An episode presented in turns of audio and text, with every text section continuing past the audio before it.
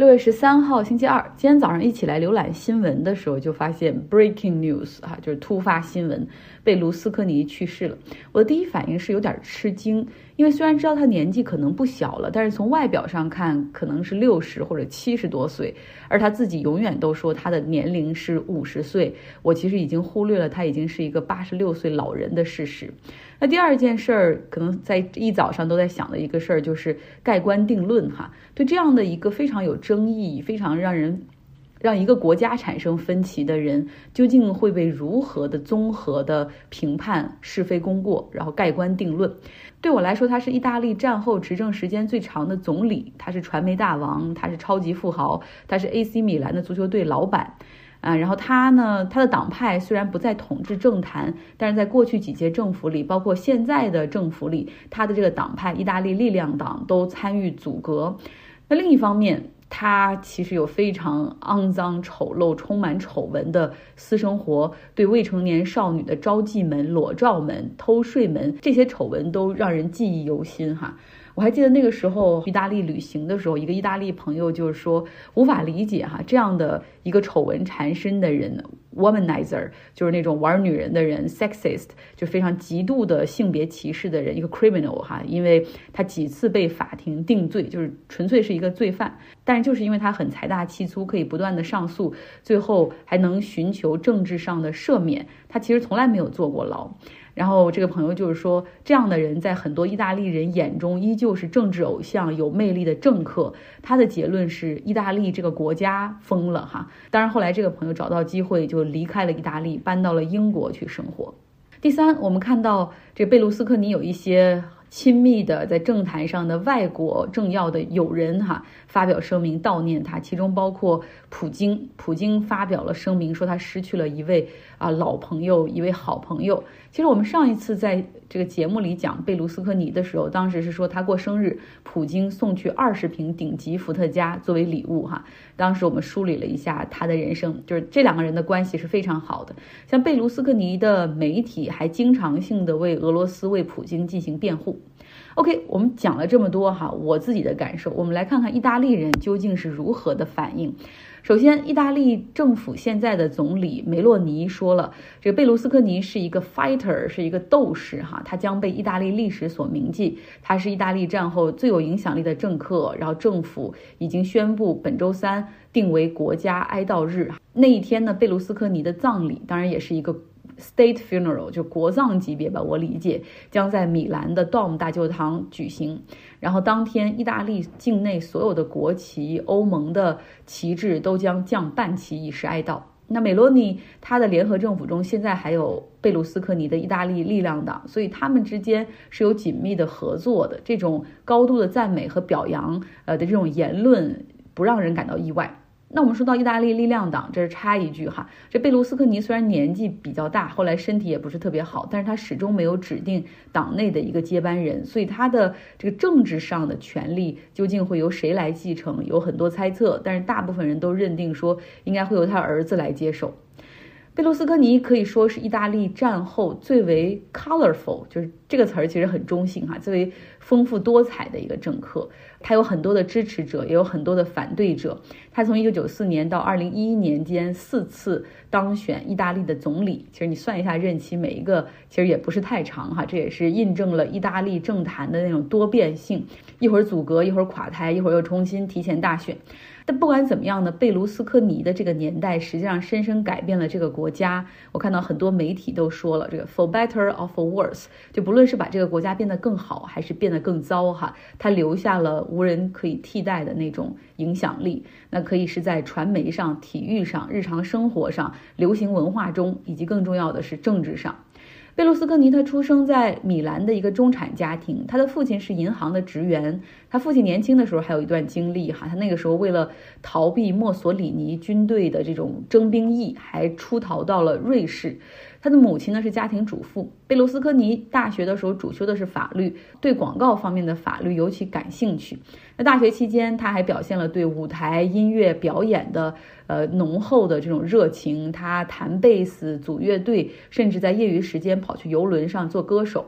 他商业生涯的起家实际上是在建筑行业，在六十年代的时候，当时意大利经济哈出现了腾飞的奇迹，而米兰就成为了这个经济奇迹的中心，有大量的人口涌入到米兰，那个时候急需住房，贝卢斯科尼看准了机会，和朋友创建了房地产公司，利用银行的借贷，然后开始了住宅的建造。十年间，他们的房地产开发就是越做越大。后来，你想能够涉及到那种一万四千户的那种住宅小区，包自己建出来一个郊外的这种镇哈，包括六个学校、教堂、电影院、绿地、人工湖等等。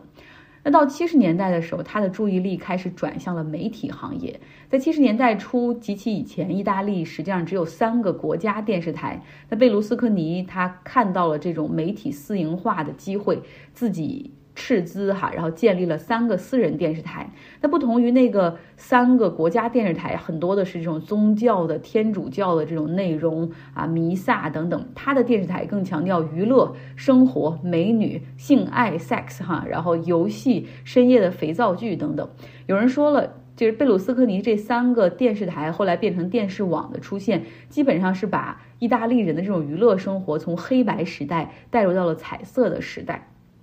指的更多的是内容上哈，那到了八十年代，这个他的媒体集团已经非常有话语权了，成为了塑造这个国家流行文化生活方式的一个重要的一个部分。那后来呢，他靠着意大利政客，尤其是当时意大利总理的支持，他的这个媒体集团还把触角伸向了法国，伸向了西班牙。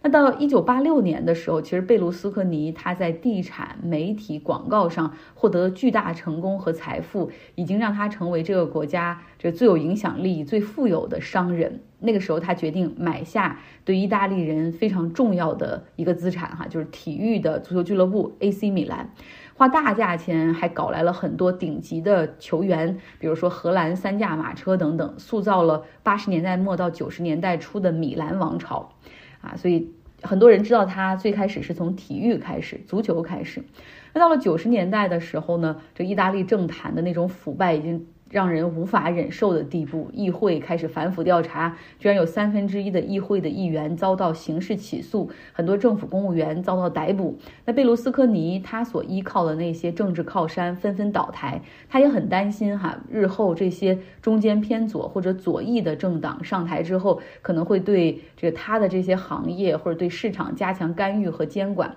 想想怎么办呢？然后索性哈自己决定进入政坛，他把自己的商业帝国交给儿子女儿，这样的话就减少了这种利益冲突。然后他进入政坛，创办了意大利力量党，定位为中间偏右、亲商业的这样的一个党派。一九九四年，他宣布竞选，他最大的优势其实还不少，来自于他这三大电视台的。全力助选，你想啊，这个电视台的帮他的去去去帮他打各种各样的广告，给他时间。AC 米兰足球俱乐部再加上他本身的这种知名度啊，以及极为会销售、极为会演讲，那仅仅两个月的 campaign 就帮他最后赢得大选，当选了意大利的总理。所以你完全哈，怎么样去理解贝鲁斯科尼？完全可以把他想象成为九十年代的意大利版的。特朗普只不过他是一个更强的这种特朗普，因为他原本就是很成功的商人，真正的白手起家。然后他有三个电视网为他所有，这每一个电视网可不是一个电视台，而是一个媒体矩阵，其中包括电视台、制片公司、报纸、电影频道、出版公司等等。然后另外你想他这个。呃，在地产，然后在媒体界很强，他后面其实有很多财富，也进入到了金融行业。他参股的银行，他掌握的金融机构，啊，然后他又在执政的时候采用那种非常 populist，就是那种非常民粹的方式，所以他其实是一个超强版的意大利版的特朗普。不过贝卢斯科尼他的职业生涯从来就不缺乏丑闻和争议，在九十年代的时候就出现各种各样关于他洗钱、偷税和黑手党勾结、涉嫌贿赂法官、税务部门这样的传闻丑闻，有几次检察官都已经把他这个告上法庭，但就是难以定罪哈，基本上都是无罪、无罪、无罪。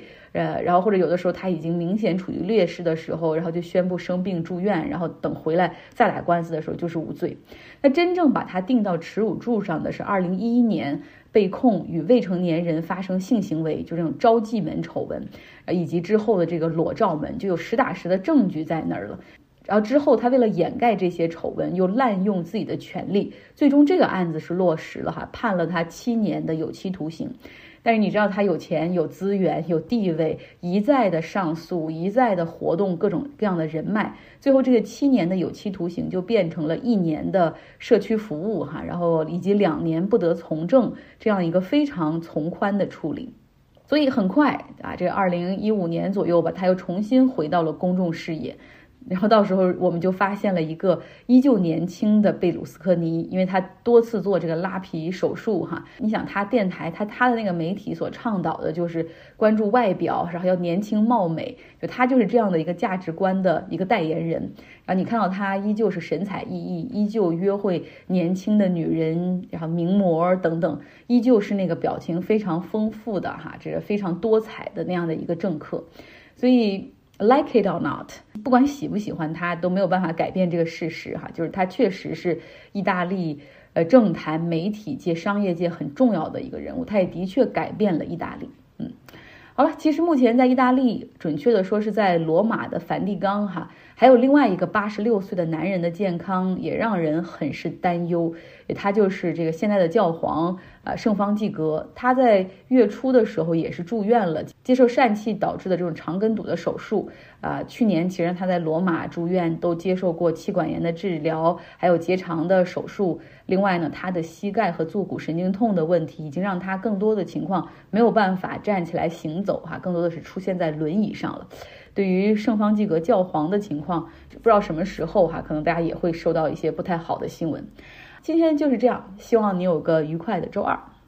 六月十二号星期一。最近在研究一些新的菜谱吃的哈，然后拓宽一下食物的选择。比如说我上周做了红烧排骨，还有肉臊子面，首次尝试还比较成功。还有做了日式的姜丝烧肉，这个说来也很有意思，是在日剧《晚酌的礼仪》里学的哈，就那个剧的节奏很慢，就是一边看 也就一边学会了。在国外生活就是那种会把人逼得自己动手自力更生哈，然后走向厨房挑战自我。另外，我还在尝试一些新的食材，比如说过去没有吃过的各种奇形怪状的昂贵的蘑菇，寻找如何能够烹调它，能够最原汁原味的来尝出它的鲜味儿哈。然后还在尝试各种各样不同的早餐种类，比如说有一种叫做 granola。在非常崇尚饮食健康、营养均衡的湾区，这个 granola 它占据着高价早餐市场在超市里的半壁江山。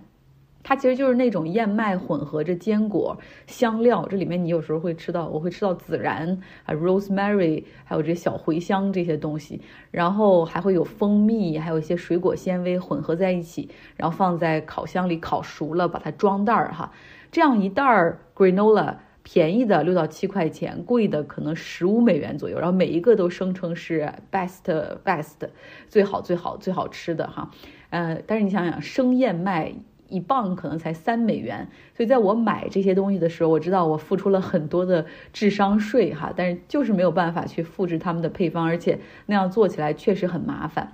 嗯，所以这就是我现在希望能够给自己生活中去增添一些新的元素，尝试新的食物，去新的地方看新的演出、新的书、新的展览，哈，等等。好，今天要讲一个新闻，呃，就是特朗普被美国司法部起诉，面临着联邦指控，涉嫌罪名多达七项，哈，比如说有干预司法公正，有违反国家安全法这种泄露国家机密等等这样的罪名。那原因就是他卸任总统之后，仍持有并且拒绝归还国家最顶级的这种机密文件。有人会说，这明显就是哈 w e chant，就是你没完没了的，然后去搞 Trump。他在任的时候，你们搞了两次弹劾，他现在卸任了。拜登为了阻止 Trump 去竞选总统，就使出这些阴招，让 Trump 啊这个官司缠身，无暇竞选。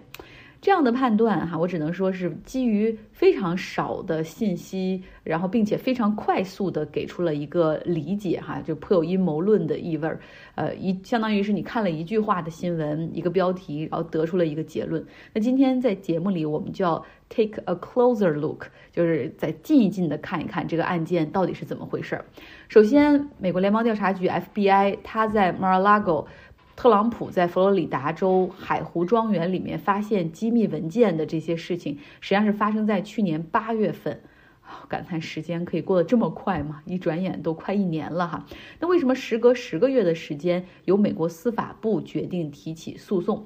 简单的来说，事情发生之后，FBI 他们这个内部出内部哈整理的各种各样的报告、证据，包括对这些高度机密文件进行了审核，那发现。特朗普他们对这些高度机密文件的保管不妥的情况，情节非常的严重，包括他拒绝交出这些文件的情节也非常的恶劣哈。那司法部长实际上在去年十一月份的时候任命了一个 special counsel，叫 Jack Smith，一个特别的独立的检察官来调查这个事情。一般这种 special counsel 的这种独立调查，他们是不没有必要向司法部长进行一个汇报的哈，就是。比如说以前的这种水门事件的这种 special counsel 的调查，再比如说克林顿那种白水门的这种调查，其实都是 special counsel 哈的任命。那任命的这个 special counsel 独立调查员是一个今年五十四岁、经验非常老道的检察官，他曾经调查过很多的案件哈，然后把坏人绳之以法啊，把这种涉嫌犯罪的人最后定罪。他也弄过很多政客贪腐，包括国际犯罪案件的这种调查和定罪啊，非常的公正、铁面无私。他独立调查的开展，哈是基于现在的这些证据，包括进一步的对 FBI 当时进入海湖庄园的那些探员，以及特朗普当时在海湖庄园的雇员进行深度的采访问话，最终拼凑出案件的全貌。相当于是非常非常最高安全级别的这些机密文件，包含着美国的这个军队的情报部门的一些信息哈。其中有一个最典型的，我举个例子你就明白了。呃，在特朗普任期之内，他们其实做过一个 scenario planning，一个情况的这种预案哈，就是美国对伊朗发动战争将会是怎样的一种情形。他们针对的这样的一个情况，对于这样的一个命题哈，进行了一个全方位的模拟。那包括军队的部署。武器将如何在中东的军事基地进行调配？地面人人员的一个情况是怎么样的？包括情报人员在中东这边的分布情况，哈，就谁都能用上，怎么怎么样？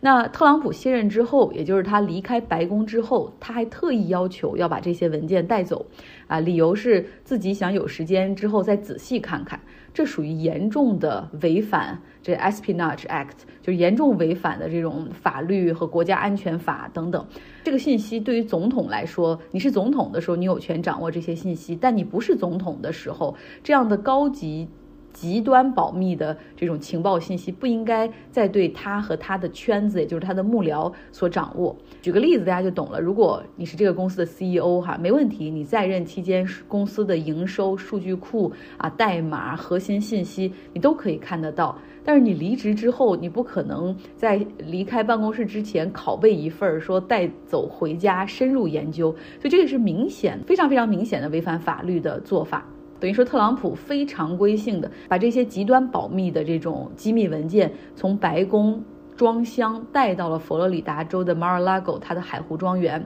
那海湖庄园是一个。俱乐部哈，高尔夫球俱乐部，然后是一个盈利性质的，承接各种各样的会员活动啊，你包括他们这些人打高尔夫球的这种会员活动啊，各种各样的给钱就可以办的这种大型的晚宴，甚至婚礼哈，甚至一些商业活动，进出的人员非常的繁杂。呃，然后之前我在节目中说，特朗普把这些机密文件哈锁到他的这种储藏室里，或者扔到地下室里，其实这是非常不准确的。我看了了一下这个重新的信息，他没有把所有的文件都锁在储藏间里，而是有的放在淋浴间里，有的放在办公室里。卧室里，甚至有的就放在 ballroom，就是宴会厅的隔壁。比如说，它放在洗手间、浴室间的这个文件，就差不多有八十箱那么多。而且还有一些所谓的储藏间，也是没有门的储藏间，而是这种走廊和游泳露台之间的这种连接处，通常就是开着门，然后办活动的时候，不论是参加活动的还是参加婚礼的宾客，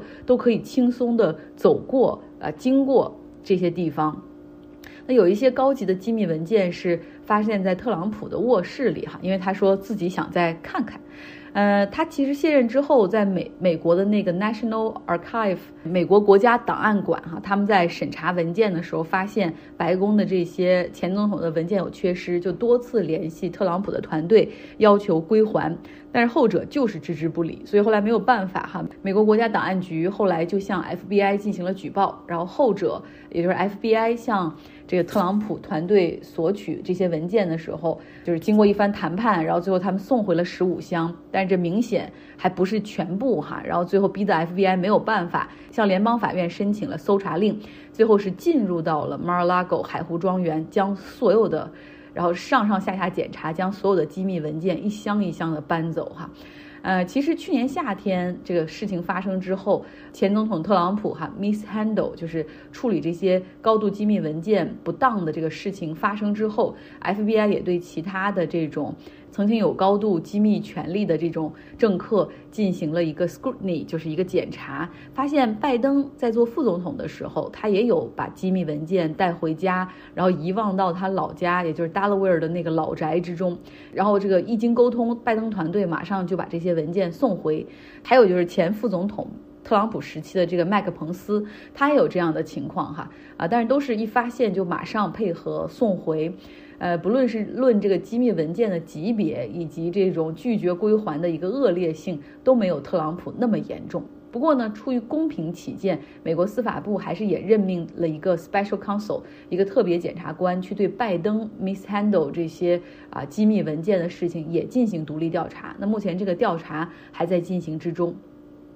那我们再回到特朗普的案件中来说，当美国司法部决定对他发起起诉，啊，我们之前说过，这个根据联邦法律，要想对谁进行刑事起诉的话，需要一个大陪审团投票的过程。这个是在佛罗里达州的一个大陪审团投票通过了哈，然后通过可以对他进行刑事起诉。但事实上，整个事情的保密性做得非常的好，就是媒体们完全没有得到任何消息，直到特朗普他在自己的社交媒体上发布他收到了。起诉书，他的这个社交媒体就是他集团自己搞的哈，叫 Truth Social，就真相社交上面不知道有多少人是认为他认为的是真相哈，别人看起来都都不知道是什么，然后他在上面就大骂特骂，说腐败的拜登政府居然通知我的律师团队说我又被起诉了，然后特朗普说他是他说他是无辜的哈，I'm an innocent man。